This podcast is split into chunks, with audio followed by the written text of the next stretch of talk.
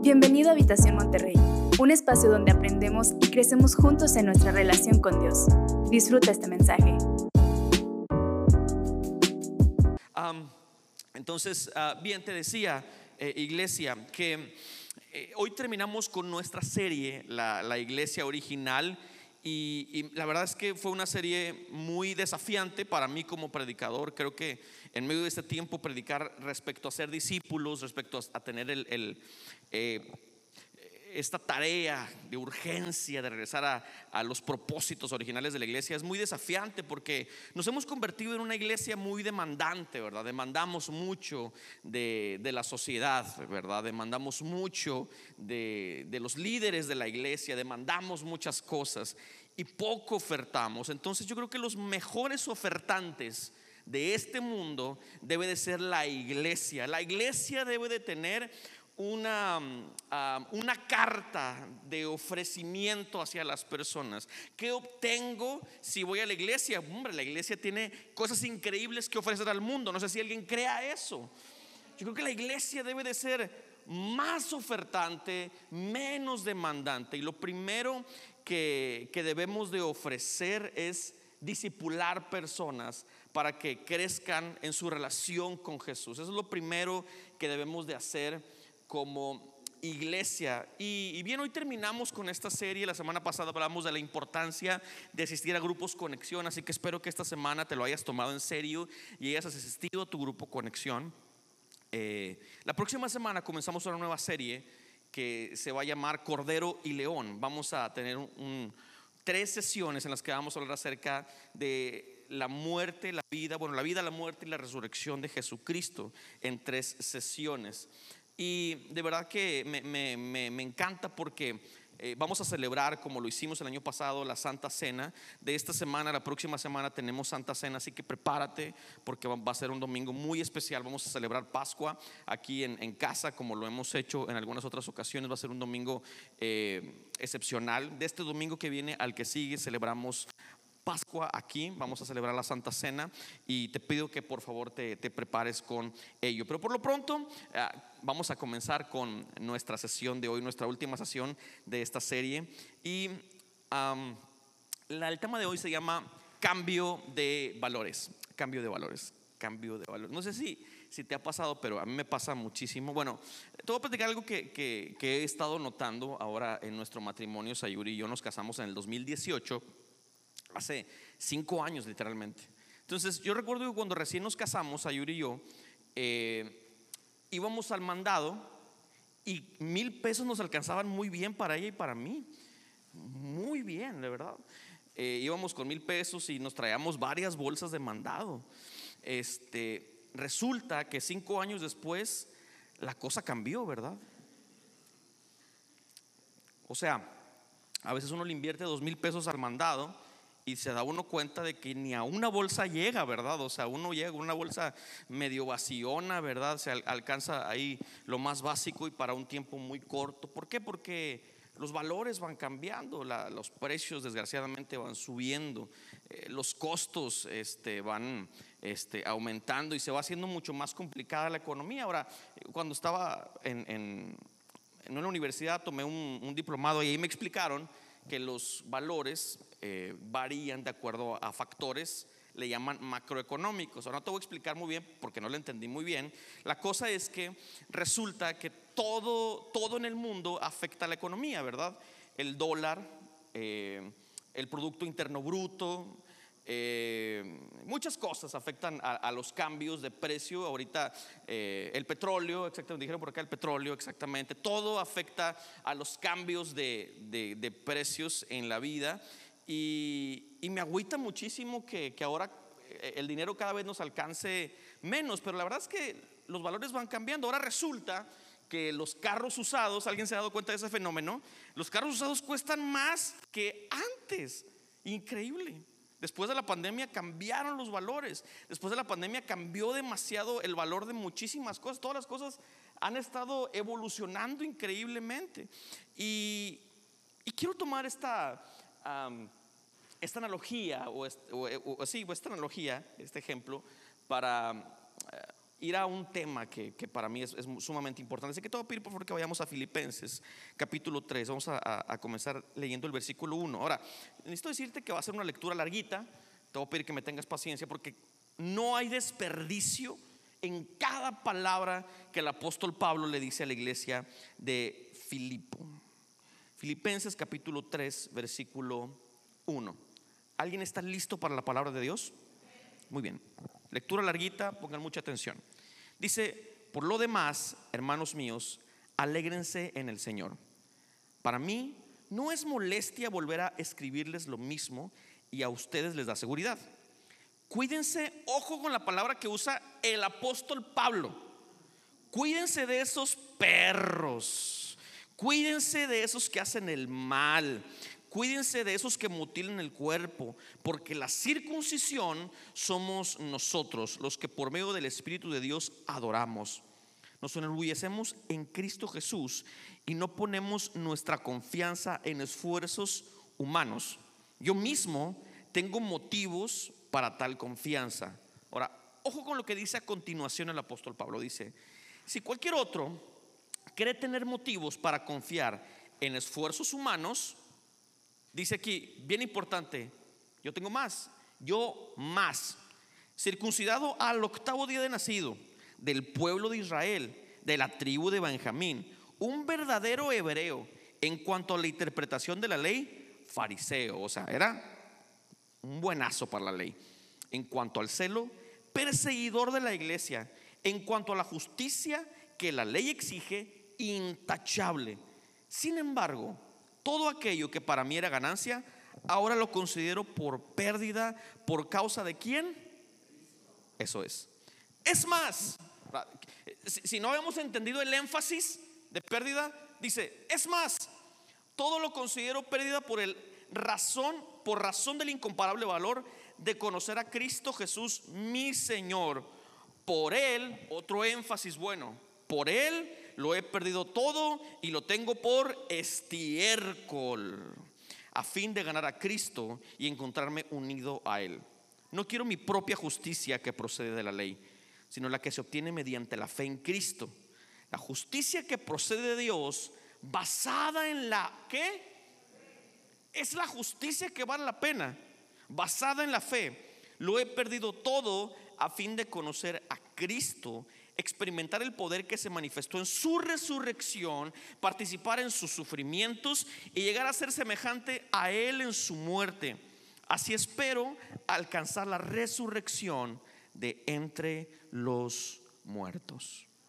Así como estás, cierra tus ojos y hagamos juntos una oración. Amén. Dios, ayúdanos.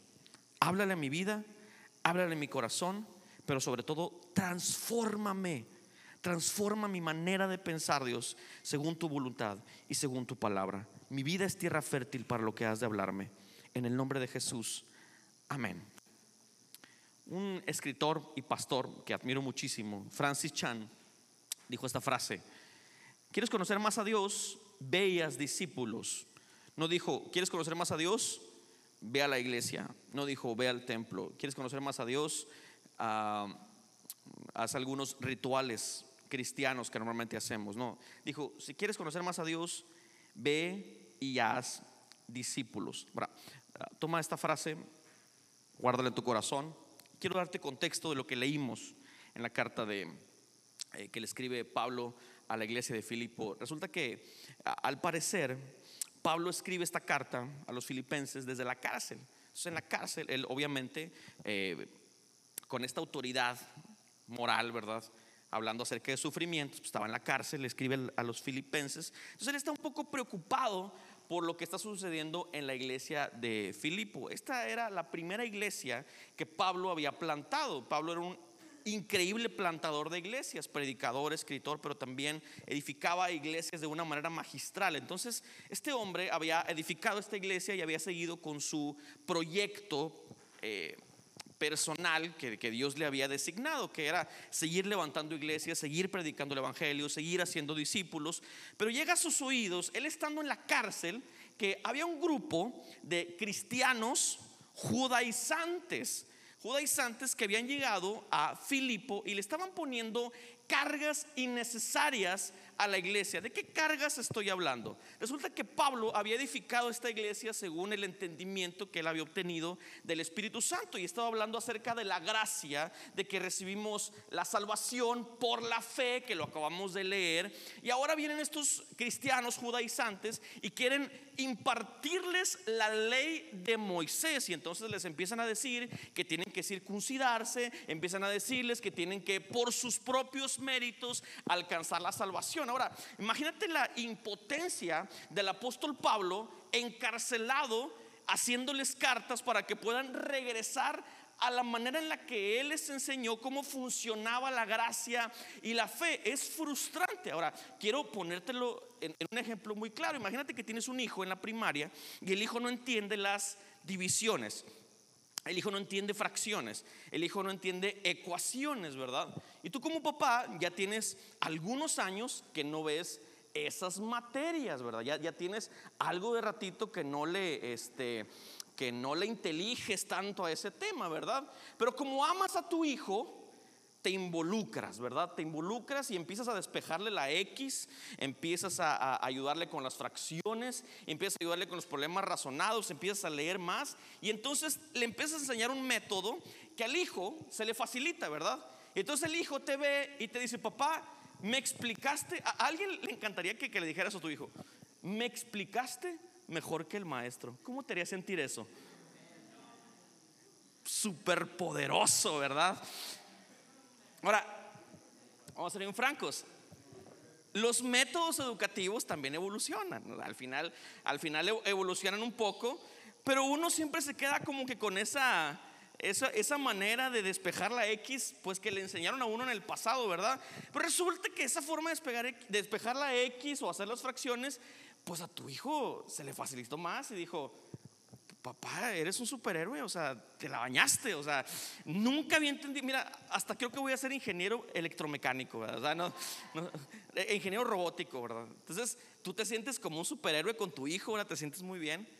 Resulta que en la tarde llega tu hijo y en la hora de la comida te dice, mamá, estoy frustrada, estoy frustrado, estoy bien aguitado porque el maestro me puso un 4 en el examen y me dijo que los problemas que tú me enseñaste, este, espérame, espérame, no, no, espérame, no, no, no te agüites con los profes, espérame, porque aquí tenemos varios. me dijo que el resultado estaba bien, pero que el método que me enseñaste no era el que ella me enseñó y que lo debes de hacer según el método que ella, me enseñó. ¿Cómo te sentirías tú? ¿Feliz? ¿Contenta? Con ganas de reclamarle a la escuela, ¿verdad? A ver, si le está dejando tarea a mi hijo, déjeme le explico como yo puedo explicarle, ¿verdad? Según mis, mis capacidades. Ahora, tú tienes chance de ir a la escuela y, y, sí, darle unos dos, tres reclamos a la profe. Espérame, espérame. En el amor de Cristo. Tampoco bélico, ¿verdad? No, no se pongan bélicos. La iglesia no debe de ser bélica. La cosa es que, imagínate que, que eso sucede. ¿Cómo te haría sentir? obviamente te haría sentir súper mal, te haría sentir, la verdad, muy, muy frustrado, te haría sentir muy aguitado porque tú le invertiste tiempo en enseñarle a tu hijo un método que te funciona a ti, que le funciona a él, pero la maestra, para ser bien sincero, quiere complicarle más la vida al hijo, ¿verdad? O sea, quiere, sí quiere complicarle un poquito más ese problema que puede ser muchísimo más sencillo. Ahora imagínate que no estás en las posibilidades de ir a reclamarle, sino que estás encerrado en una cárcel y, que no puedes hacerlo, que no, no, tienes la oportunidad de llegar y aclarar el punto, ¿verdad?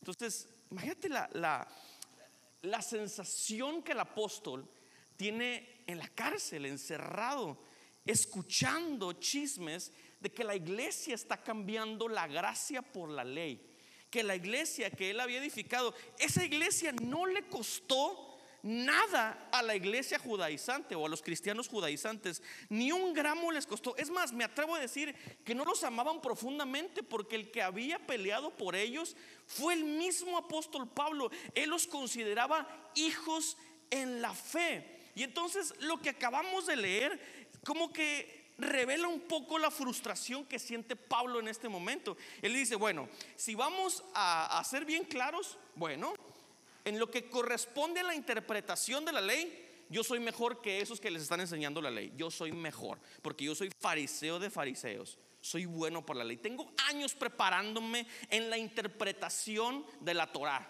Soy bueno para ello. Ahora, en la, en la circuncisión, mi hijo, a mí me circuncidaron a los ocho días de nacido.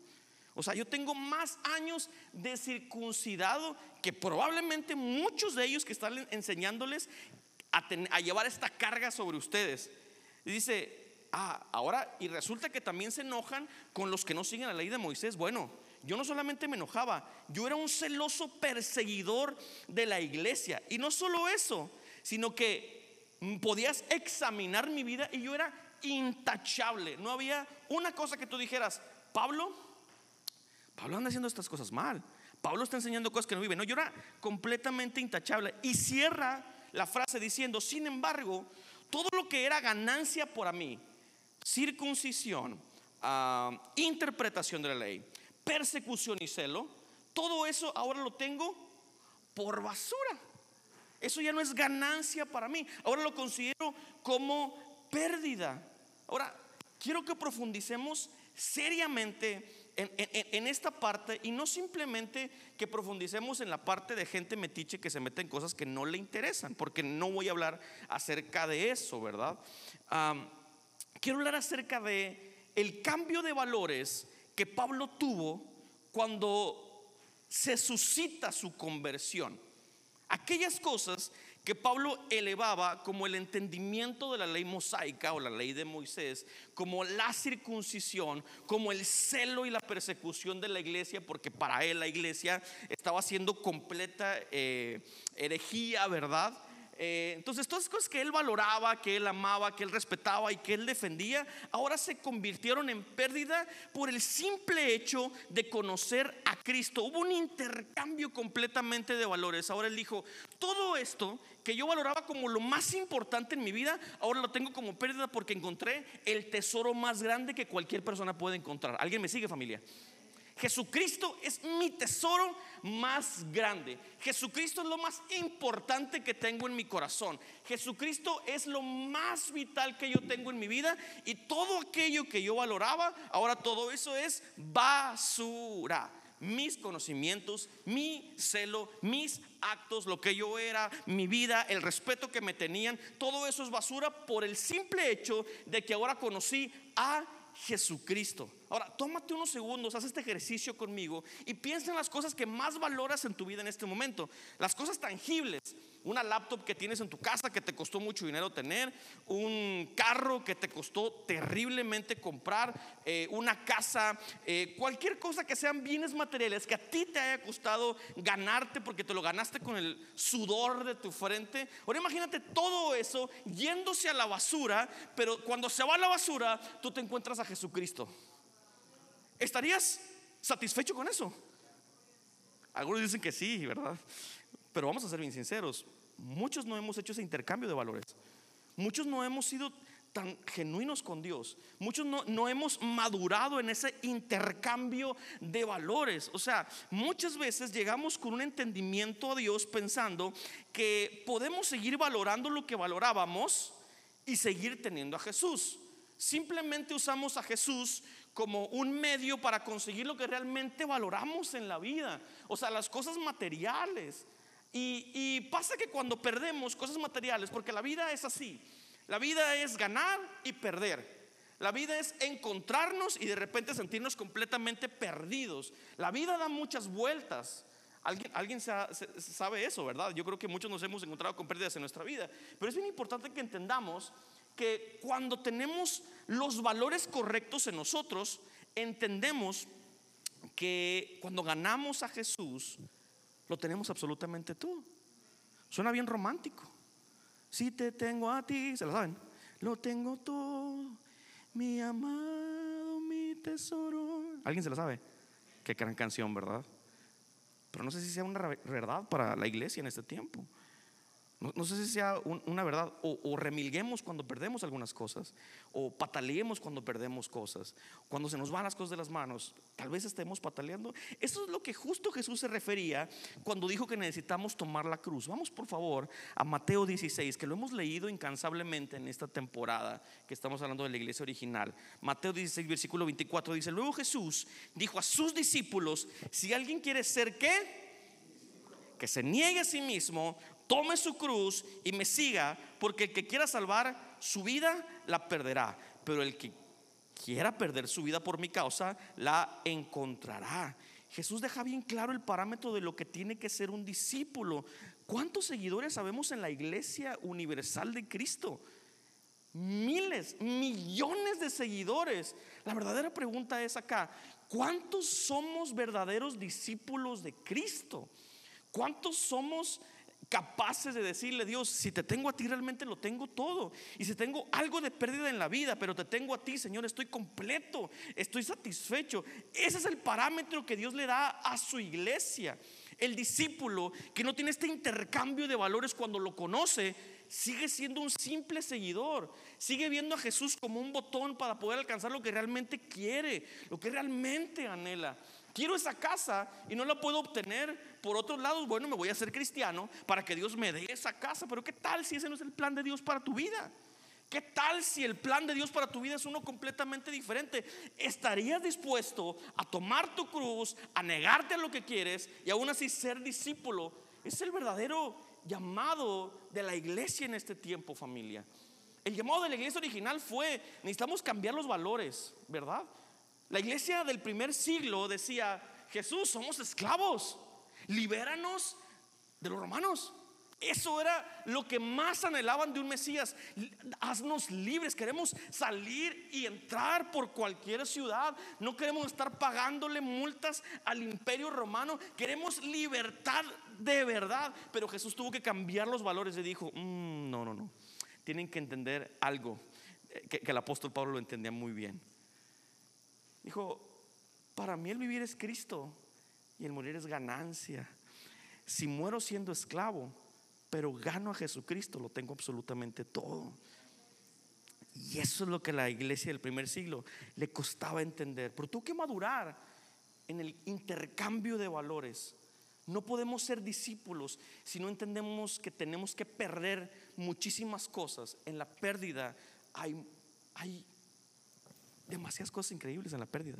Podemos encontrarnos a Jesús. Y hoy quiero compartirte una serie de principios que espero que, que abraces, que valores y que los lleves en tu corazón y en tu mente. El primer principio es este. No dejes pasar las oportunidades que Dios te da para confesar tu fe. Eso es lo primero. Aquí perdemos muchísimo, aquí perdemos mucho. No dejes de pasar las oportunidades que Dios te da para confesar tu fe. Ahora, la semana pasada estuve en Sonora y llegué a Hermosillo y a la ciudad que yo iba era Nogales. Nogales está unas cuatro horas de, Hermosillo. Y me subí al, al, al, autobús. Este, y ya, pues yo me, me, me puse a, me, puse a dormir, venía muy cansado, dormí un ratito. Eh, yo creo que duré una media hora, una hora dormido, me levanté, me puse a trabajar un ratito. Este, y para ir a Nogales, Nogales es la, eh, es la frontera con, con Arizona. Y como aquí, cuando uno va de aquí a Reynosa, uno se encuentra con retenes de soldados, ¿verdad? Y, la verdad a veces los soldados no son tan buena onda como uno quisiera. Entonces yo iba en el, autobús, iba sentado y, se suben los soldados al autobús y empiezan a hacer revisión. al lado de mí había un chico muy, muy güero, muy rubio. No, obviamente se veía que no era de aquí. Y el, el soldado le empieza a hacer preguntas. Pues resulta que el chico no, pues obviamente no era mexicano y lo empieza a, no, hablaba español y lo empieza a, a, interrogar en español y el chico se sentía medio intimidado, saca su pasaporte, estuvo yo creo que unos cinco minutos con él, a duro y dale, diciéndole cosas, preguntándole y, no le podía dar razón el muchacho. Entonces, este, pues resulta que ya lo checó, todo estaba en orden y, y baja el autobús. Seguimos y había una revisión más. En la siguiente revisión, yo sentía que el Espíritu Santo me decía que hablara con ese men, pero esa es una cosa que yo no quería, loco. No quería porque sentía que me iba a quitar mucho tiempo, mucho tiempo. Dije, eh, si le digo que le voy a ayudar, siento como que me va a quitar mucho tiempo. Repetí lo mismo, eh, entonces, este, ni al caso, ni al caso, pero bueno, así soy yo, así platico yo. Entonces, resulta que cuando llegamos a la siguiente revisión, se empezó a poner otra vez más pálido el amigo de lo que ya era, ¿verdad? Él. Y le digo, bro, si, si, si necesitas apoyo, yo te puedo ayudar, yo te puedo apoyar. Y de ahí se agarró el amigo. Y me dice, oh, le me dice, muchas gracias. Me dice, este, y le digo, ¿de dónde eres? Y me dice, vengo de Rusia. Y yo, ah, ok. Y se me hizo raro. Vamos a ser bien. Mira, es que uno cuando se encuentra en ese tipo de situaciones le da bastante miedo, ¿verdad que sí? Porque es que uno no sabe lo que se va a encontrar. Vivimos en México, pues, o sea, uno no sabe lo que se va a encontrar. Y me dice, vengo de Rusia. Y yo, ah, ok. Le digo, ¿qué andas haciendo acá? Me dice, mi mamá es de Ucrania. Me dice, mi papá es ruso. Dice, vengo huyendo de la guerra, me dijo. Llegué a, llegué a, a Ciudad de México y desde Ciudad de México me he estado tratando de trasladar aquí al norte. Apenas acabo de llegar. Y yo, oh, wow. Y, este, y empecé a platicar con él. Le dije, bro, si necesitas apoyo para traducir, le digo, yo te puedo ayudar. Me dice, oh, muchas gracias. La verdad es que mi inglés no es muy bueno, pero el de él es peor. Entonces, o sea, su español es peor que mi inglés. Entonces ya me sentía yo gringo, ¿no? Entonces ahí estuvimos platicando. me, me dice, ¿qué te dedicas? Y yo, cuando me hacen esta pregunta, normalmente yo digo, soy diseñador gráfico, casi siempre. Pero sentí parte de decirle que era predicador. Y le digo, I'm a preacher, soy, soy predicador. Y no entendía la palabra. Me dijo, digo, preacher. Y me dice, entonces saca su celular y me dice, eh, a ver, dilo, dilo con, con el celular. Usted, él tiene una aplicación para poder hacer las traducciones. Y luego me dice, ya le digo, y le digo, le digo, le digo en inglés o en español. Y me dice, como tú quieras, le digo en español, le digo, predicador. Y me dice, ah, ok. Entonces lo ve y dice, oh, wow, me dice, ¿por eso eres buena persona o qué? Y le digo, no sé, le digo, me dice, desde que llegué a México, me dice, nadie me ha ayudado, ni una sola persona, me dijo. Desde que llegué a México, tengo una semana en México y ni una persona se ha ofrecido a apoyarme en absolutamente nada hasta que, que me apoyaste tú. Y le digo, pues es que así soy yo, menos, ¿a qué quieres que te diga? No. La gracia de Dios, no. Entonces le digo, digo, es nuestra cultura, mano. Le digo, es, la cultura mexicana.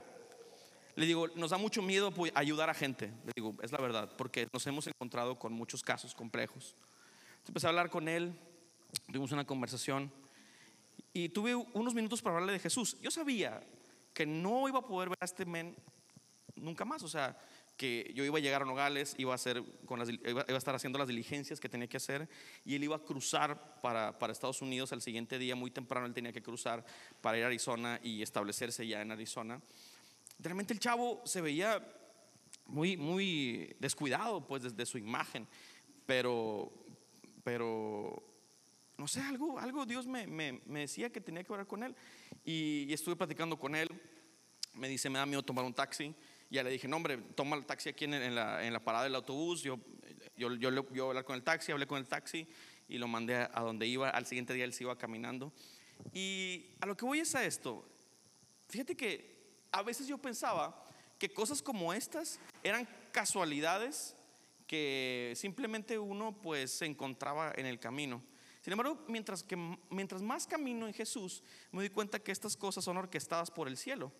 Siempre. O sea, uno piensa que lo que uno vive es por mera casualidad. La gente con la que convives, la gente con la que hablas, las personas con las que compartes, la gente que te tocó en el salón de la escuela, eh, tus compañeros de trabajo, tú piensas que es simplemente porque, pues bueno, te tocó estar ahí con ellos y si no te tocaba con ellos, te tocaba con otros, pero más entendido que siempre que nosotros nos encontramos con personas, es un milagro orquestado por el cielo. No sabes cuántas personas con las que te has topado han necesitado una palabra de parte de Dios y muchas veces hemos vivido cristianismos en silencio porque nos da pena decir que somos cristianos.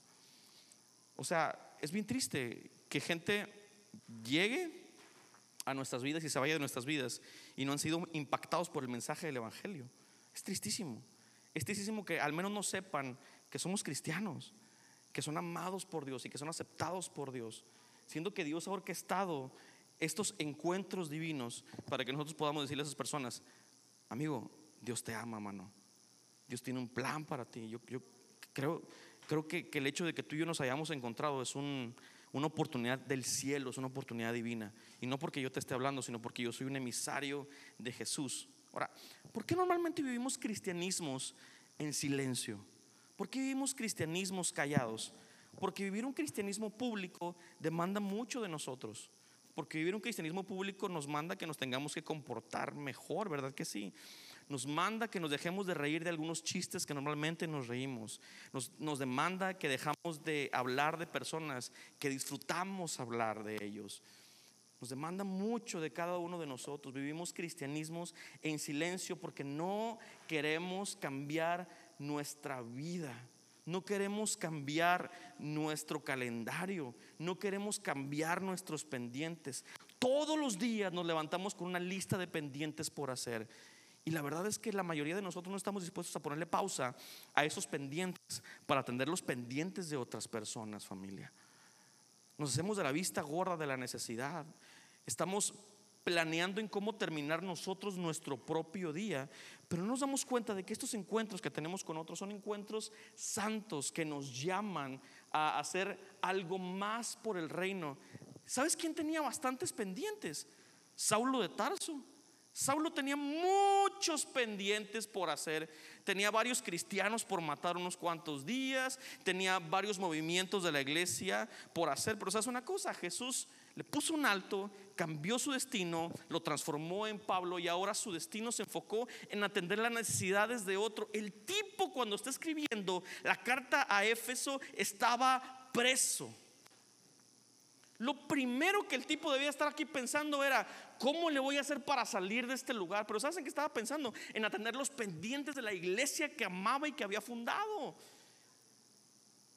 Somos demasiado egoístas como iglesia del siglo XXI. Pensamos demasiado en nosotros. Pensamos, pensamos demasiado en cómo establecer nuestro reino personal. Pensamos en cómo llenarnos de bien nosotros, de cuánto dinero va a tener nuestra cuenta. Pero cuando nos preocupamos por las necesidades de otras personas, la verdad, muy poco preferimos silenciar nuestro cristianismo, a callar la luz que llevamos en nosotros. ¿Por qué? Porque nos da flojera ponerle una pausa, un puntito a lo que estamos haciendo para poder atender las necesidades de las personas que necesitan la luz que llevas en ti. Lo primero que Jesús nos ordena es, muere a ti mismo, niégate a tus pendientes, niégate lo que tienes que hacer. Por eso cuando lo confronta el joven rico y le dice, lo primero que quiero que hagas es que vendas todo lo que tienes. ¿Por qué? Porque las riquezas te van a distraer, no porque esté en contra del dinero, sino porque yo sé que tienes demasiado ganado, demasiados trabajadores. Necesito que te deshagas de las cosas que te están robando mi atención. La Biblia dice que donde está nuestro tesoro, ahí está qué? Nuestro corazón. Pero si no tenemos un intercambio de valores, seguiremos siendo la iglesia que se dedica a venir los domingos y no la iglesia que disipula. Salgámonos de la silla. Salgámonos de lo que hacemos todo el tiempo como iglesia y empecemos a ganar personas. Porque sabes que esa gente que tú conoces en tu escuela, en tu trabajo, en tu colonia, es gente que necesita de la gracia inmerecida de Dios. Así como tú la has recibido, así como yo la he recibido, necesitamos salirnos de nuestros pendientes y atenderlos de alguien más. ¿Alguien dice amén a eso? Segundo principio, medita en las motivaciones de tu corazón. Medita en las motivaciones de tu corazón. Medita en lo que te motiva a hacer las cosas o dejar de hacerlas. Jesús le dijo a sus discípulos, ¿de qué le sirve a uno ganar el mundo entero si se pierde la vida? ¿O qué se puede dar a cambio de la vida? Y lo hacen en manera de, pregunta, me atrevo a decir retórica. ¿De qué le sirve a una persona ganar el mundo entero? Ganar el mundo a sus pies. Si al final lo perdió absolutamente todo, perdió su eternidad, perdió su propósito. Vas a llegar delante del trono de Dios y te voy a decir qué hiciste y tú le vas a decir, creé un imperio con lo que me diste. Y tú, el Señor te va a decir, pero no es lo que te mandé a hacer. Yo no te mandé a crear imperios personales, yo te mandé a edificar el reino de los cielos. Necesitamos revaluarnos todo el tiempo ¿Dónde está mi corazón y cuáles son las motivaciones de mi vida? Este estilo de vida debe de ser demasiado intencional. No estamos edificando nuestro reino personal. Mira lo que dice Pablo en la carta que leímos. Por él, hablando de Cristo, lo he perdido todo y lo tengo por estiércol a fin de ganar a Cristo y encontrarme unido a Él. Quiero que hagas un ejercicio personal y que pienses en qué inviertes el grueso de tu tiempo, en qué inviertes gran parte de tu tiempo. Lo que es lo más valioso que tenemos en esta vida no es tus bienes, no es tus posesiones, familia, lo más valioso que tienes es el tiempo, porque ¿quién puede regresar en el tiempo y rehacer algunos momentos de su vida? ¿Quién tiene esa posibilidad? ¿Quién puede salirse de la línea temporal y, regresar al pasado como flash, verdad? Y, y, hacer y rehacer algunos momentos. ¿Quién puede hacer eso? Absolutamente nadie. Por eso las intenciones del corazón importan por completo, ¿verdad? Lo que hacemos con nuestro tiempo, las cosas que, en las que invertimos nuestra vida, totalmente deben de ser intencionales. ¿Han escuchado esta, esta frase que algunas personas dicen? Eh, ¿Pierdes tu salud? ¿Cómo es? Ah, pierdes tu salud ganando dinero y pierdes tu dinero ganando tu salud, ¿verdad? Es, es real eso. ¿Cuántas veces estamos, vivimos estresados por el trabajo? Vivimos eh, estresados porque necesitamos más dinero, porque tenemos bastantes deudas y necesitamos ganar más y más y más y más. Y al final nos damos cuenta cuando volteamos al pasado que muchas de las cosas que hacemos no tienen pies ni cabeza. O sea, ni tenemos más, pero ya tenemos menos salud, ni tenemos más tiempo, pero tenemos un montón de frustración. Y eso es, eso es terrible. Entonces, a Dios sí le importan las motivaciones con las que hacemos las cosas. Pablo no está en la cárcel anhelando ser libre. Pablo está en la cárcel anhelando estar en Filipo, tratando de enseñarles a sus hijos espirituales cómo regresar a su fe original. Ahora quiero que veas un segundo en tu interior y medita en las cosas que te motivan para hacer lo que haces, para pertenecer a esta comunidad en la fe, para vivir en lo que vives. La manera en la que invertimos y gastamos nuestra vida está proporcionalmente vinculado a dónde está nuestro corazón. Si invertimos todo nuestro tiempo, toda nuestra vida en hacer riquezas, familia, nuestro corazón está en el dinero.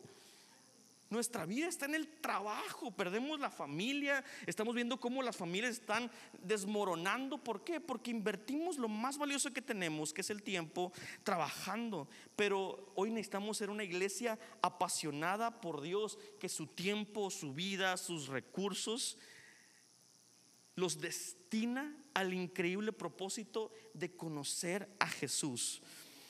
Yo me encantaría quiero ver, ahora, no te digo que te salgas de tu trabajo para dedicarte 100% a la obra, porque al final es muy ambiguo. No sabemos qué significa eso.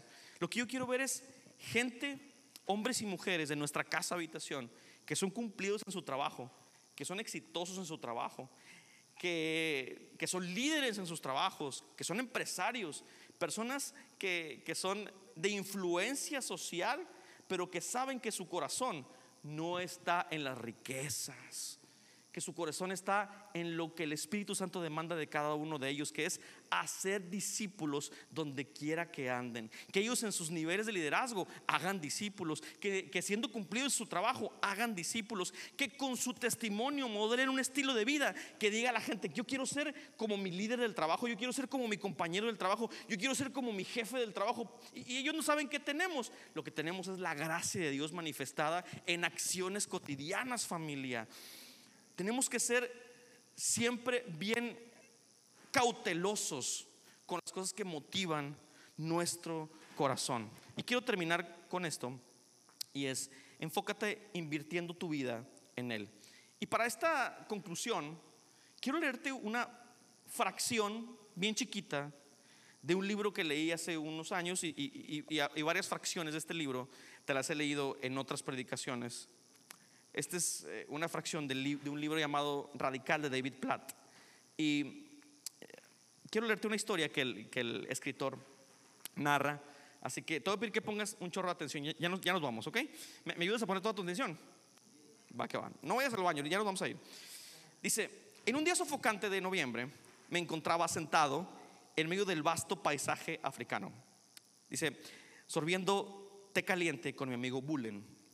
Estábamos rodeados por edificios dañados en una tierra devastada por 20 años de guerra civil.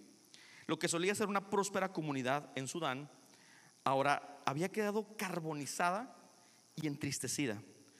Conversamos sobre lo que Dios estaba haciendo en cada uno de nosotros y hablamos sobre los planes que Dios tenía para el futuro. En medio de esa conversación, Bulén bajó de sus labios la taza de té caliente, me miró a los ojos y me dijo, David, impactaré al mundo. Una declaración interesante. Aquí estaba un hombre en la sabana africana, prácticamente sin recursos. Ahora comienza la conversación. Dice, Bullen, ¿cómo piensas impactar al mundo? Pregunté. Haré discípulos de todas las naciones, dijo. Así que impactarás al mundo haciendo discípulos de todas las naciones. La sonrisa se expandió de inmediato por su rostro y dijo, ¿por qué no? Luego volvió a beber su té. Jamás olvidaré estas tres palabras. ¿Por qué no? Esa noche, mientras estaba acostado bajo el techo de paja de una choza de barro, no podía apartar de mi mente la pregunta de Bullen. La hizo con una pasión muy inocente, idealista. No solo era lo bastante optimista como para pensar que de verdad podía influir en el mundo que lo rodeaba, sino que también estaba lo bastantemente confiado como para saber la manera en la que lo haría. Quiero proponer que el plan de Bullen y eh, que el plan que Bullen identificó para su vida es el mismo que Jesús identificó para cada uno de nosotros. ¿Alguien cree eso? Sin importar en qué país vivamos, qué habilidades poseamos, Jesús nos ha mandado a cada uno de nosotros que hagamos discípulos y este es el medio por el cual impactará al mundo.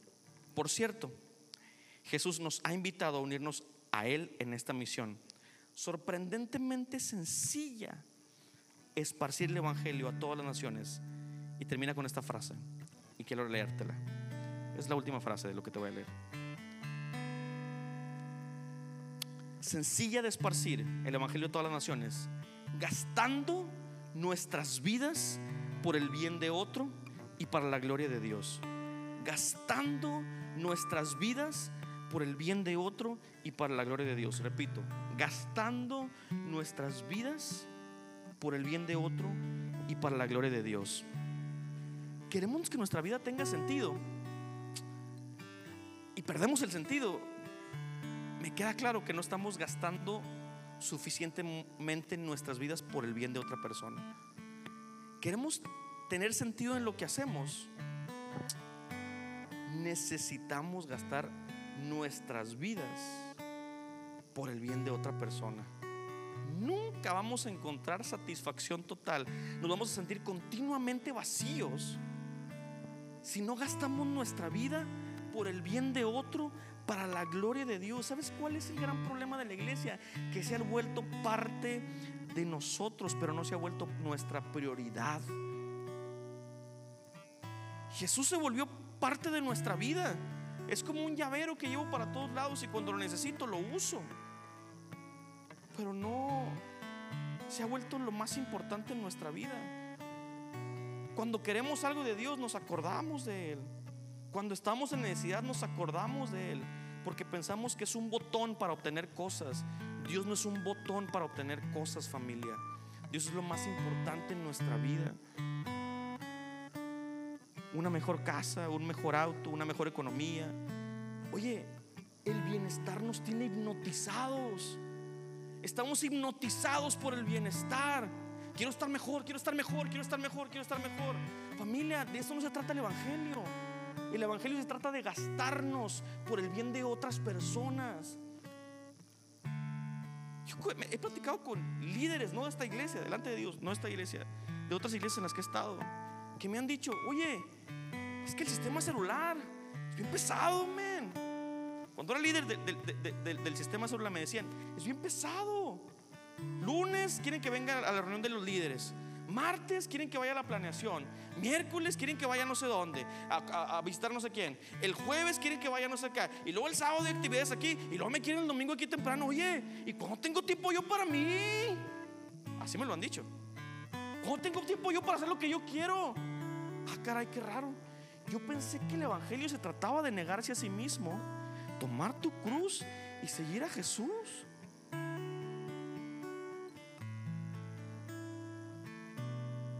Qué raro, qué, qué raro. Se me hace que o estamos predicando otro Evangelio o no estamos entendiendo cómo funciona el discipulado.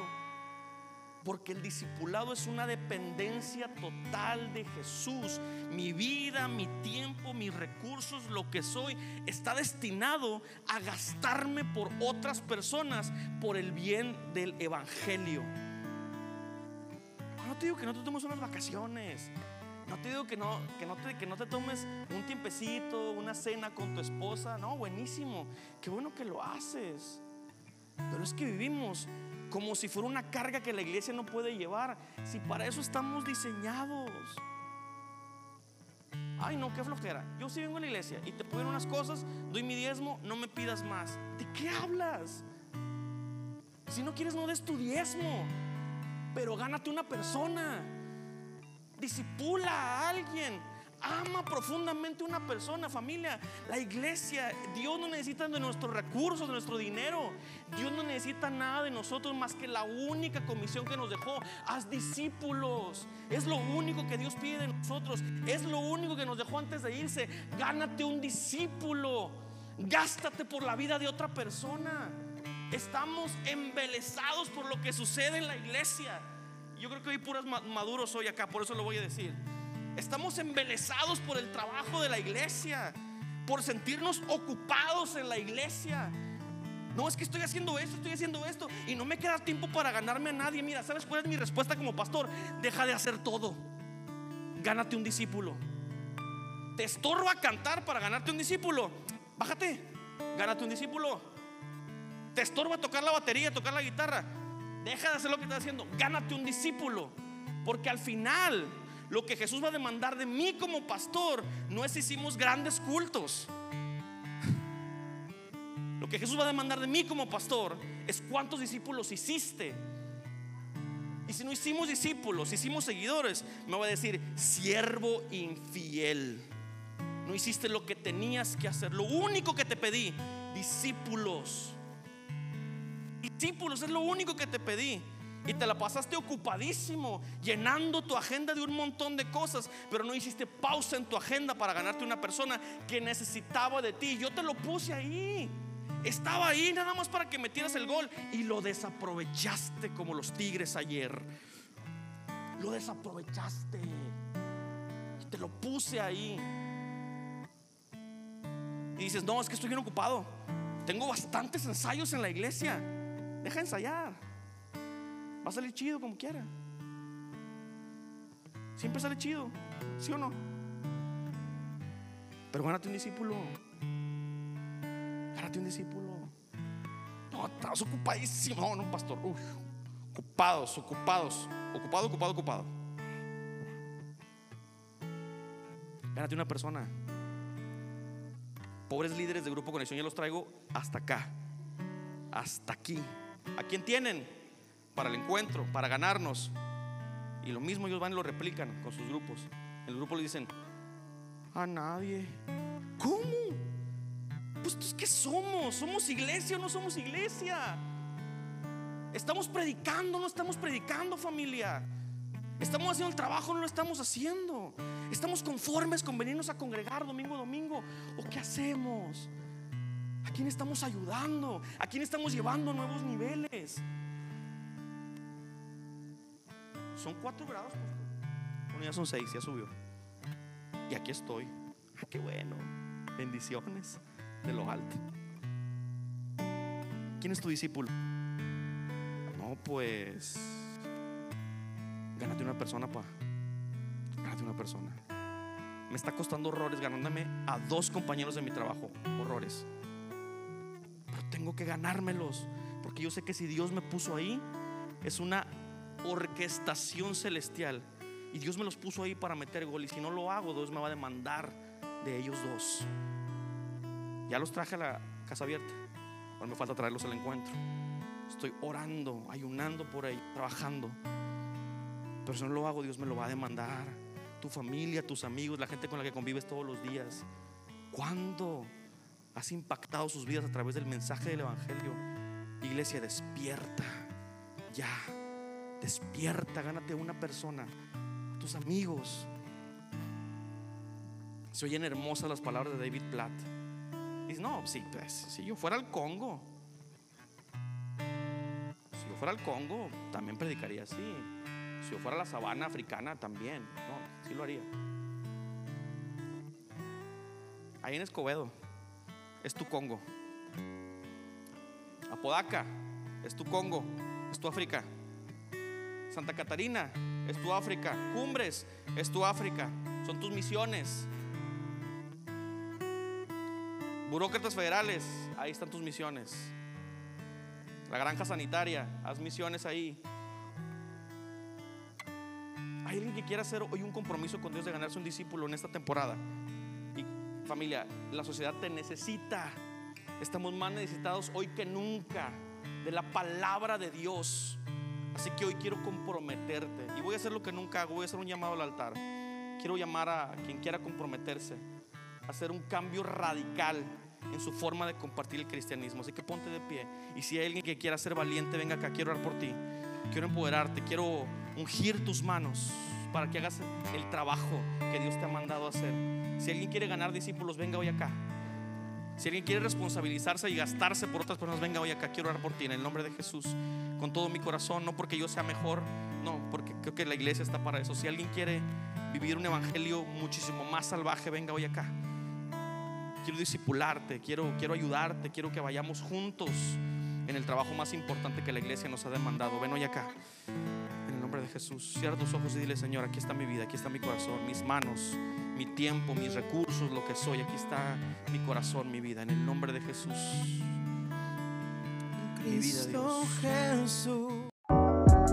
Gracias por acompañarnos. Si necesitas conectar con nosotros, entra a www.iglesiahabitacion.com o búscanos en redes sociales como Habitación Monterrey.